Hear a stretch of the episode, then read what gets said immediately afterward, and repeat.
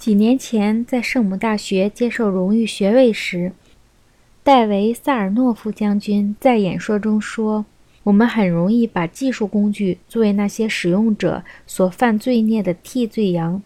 现代科学的产品本身无所谓好坏，决定它们价值的是使用它们的方式。”这是流行的梦游症的声音。假定我们说苹果馅饼无所谓好坏。决定它们的价值是如何吃，或者说，天花病毒无所谓好坏，决定其价值是如何使用它；又或者说，火器本身并无所谓好坏，决定火器价值的是使用火器的方法。换言之，如果子弹落入好人手里，子弹就是好的东西；如果电视显像管的画面显示适当的武器向适当的人开火，武器技术就是好的东西。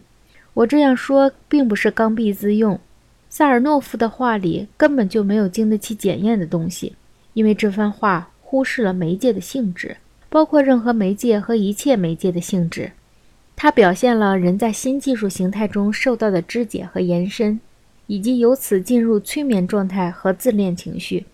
萨尔诺夫将军接下来解释了他对印刷术的态度。他说：“印刷术固然使一些垃圾得以流通。”但是他同时又传播了圣经，宣传了先知和哲人的思想。塞尔诺夫将军从未想到过，任何技术都不能给我们自身的价值增加什么是和非的东西。